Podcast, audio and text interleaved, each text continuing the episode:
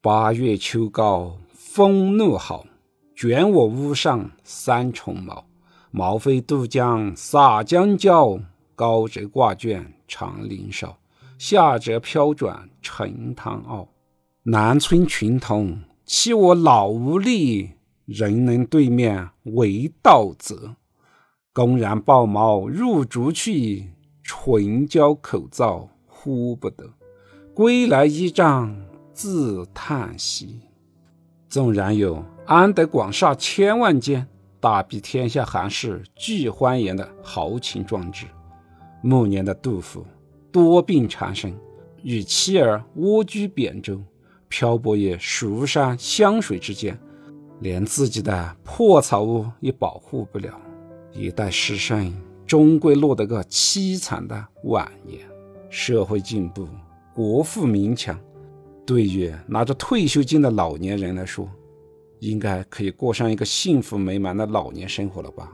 然而，老龄化社会的到来，养儿防老已经不可能。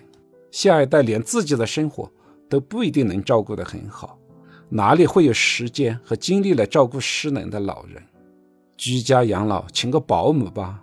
一方面，未来护理人员、保姆的数量会越来越少，价格。就会越来越高，但更关键的是，很多人到老的时候，记忆力衰退、痴呆、行动不便，连自己都没办法管理，哪里还管理得了保姆？受到居家保姆的虐待，被保姆拐走钱财，已经不是小概率的事件。按照西方可行的方案，养老最后的归宿是养老院。然而，现在的公立养老院。一床难求，未来老年人口越来越多，这个现象也不会改变。私立的养老院交钱多，质量层次参差不齐。我们还是来看看前不久报道的几个案例吧。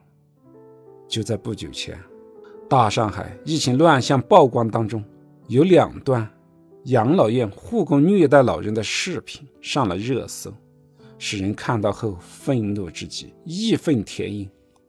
一段是一个养老院的雇工把一个老人推倒在地后，又踢又踹，老人喊叫求援，那护工边踢边骂：“我叫你喊，我叫你喊，踹死你，踹死你！”最终导致老人死亡。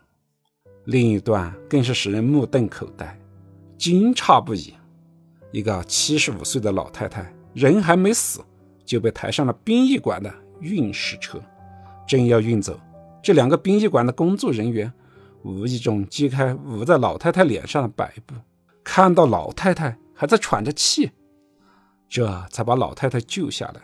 疗养院的两个护工看到之后，还又拿白布给老太太盖住脸，很不情愿地把老太太推回去。十年后，我国的人口老龄化会更加的严重。人老了，能吃能动的时候还好，只要有钱。旅游观光、下棋养花、居家养老，样样都好。但是能吃不能动的时候就麻烦了，养老院必定是无奈的选择和归宿。未来的养老院会比现在好吗？当然可能。人口老龄化会带来需求的增长，哪里有需求，哪里就会有投资。越来越多的资本会进入到养老行业，建立起更多的养老院。数量上可能不会少，但优质的养老院不一定多。未来优质的养老院会在哪里呢？公立养老院毕竟国家的投入资源有限，人口负担又大，不会成为优质的养老院，只能保基本。优质的养老院只会是私立的，大的机构、连锁机构可以优化资源的配置，可以配置更好、更实惠的养老设施。护理人员、护工的培训管理也可能更规范，所以大企业的连锁养老机构可能会成为未来养老的优质资源。既然是优质的，就会面临两个问题：一个是紧俏，有可能一床难求，就像这些年来优质的学校、好的医院一样，需要的时候很难入住进去。未来会有多少机构去投资开办养老院？这个确实没办法去预估，但能确定的就是，目前的保险公司在这一方面已经走在前面，像泰康、太平、君康、光大等寿险公司都在全国各地投资了自己的养老社区，目前已经积累了一些成功的盈利方式，在未来也有可能会成为这个行业的领跑者。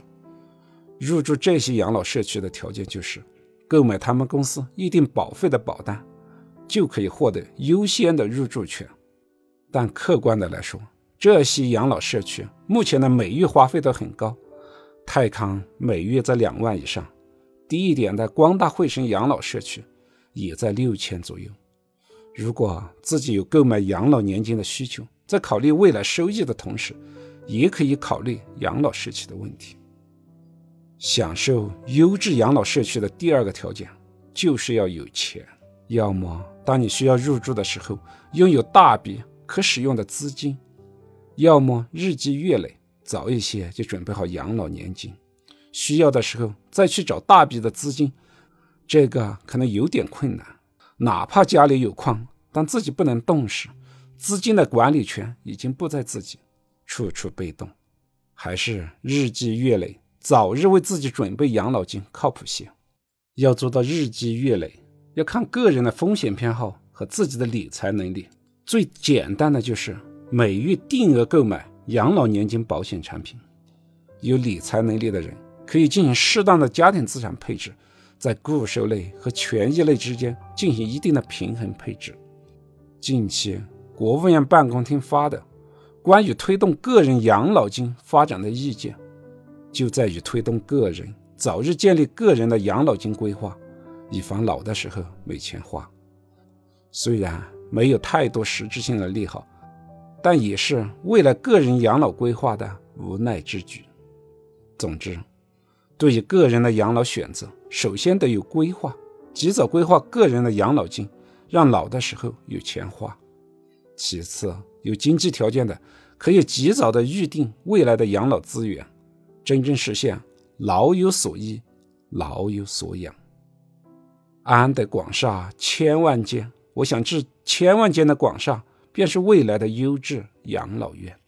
感谢您的聆听，欢迎点击订阅按钮，及时获得节目的更新。顺思财宝，下期再见。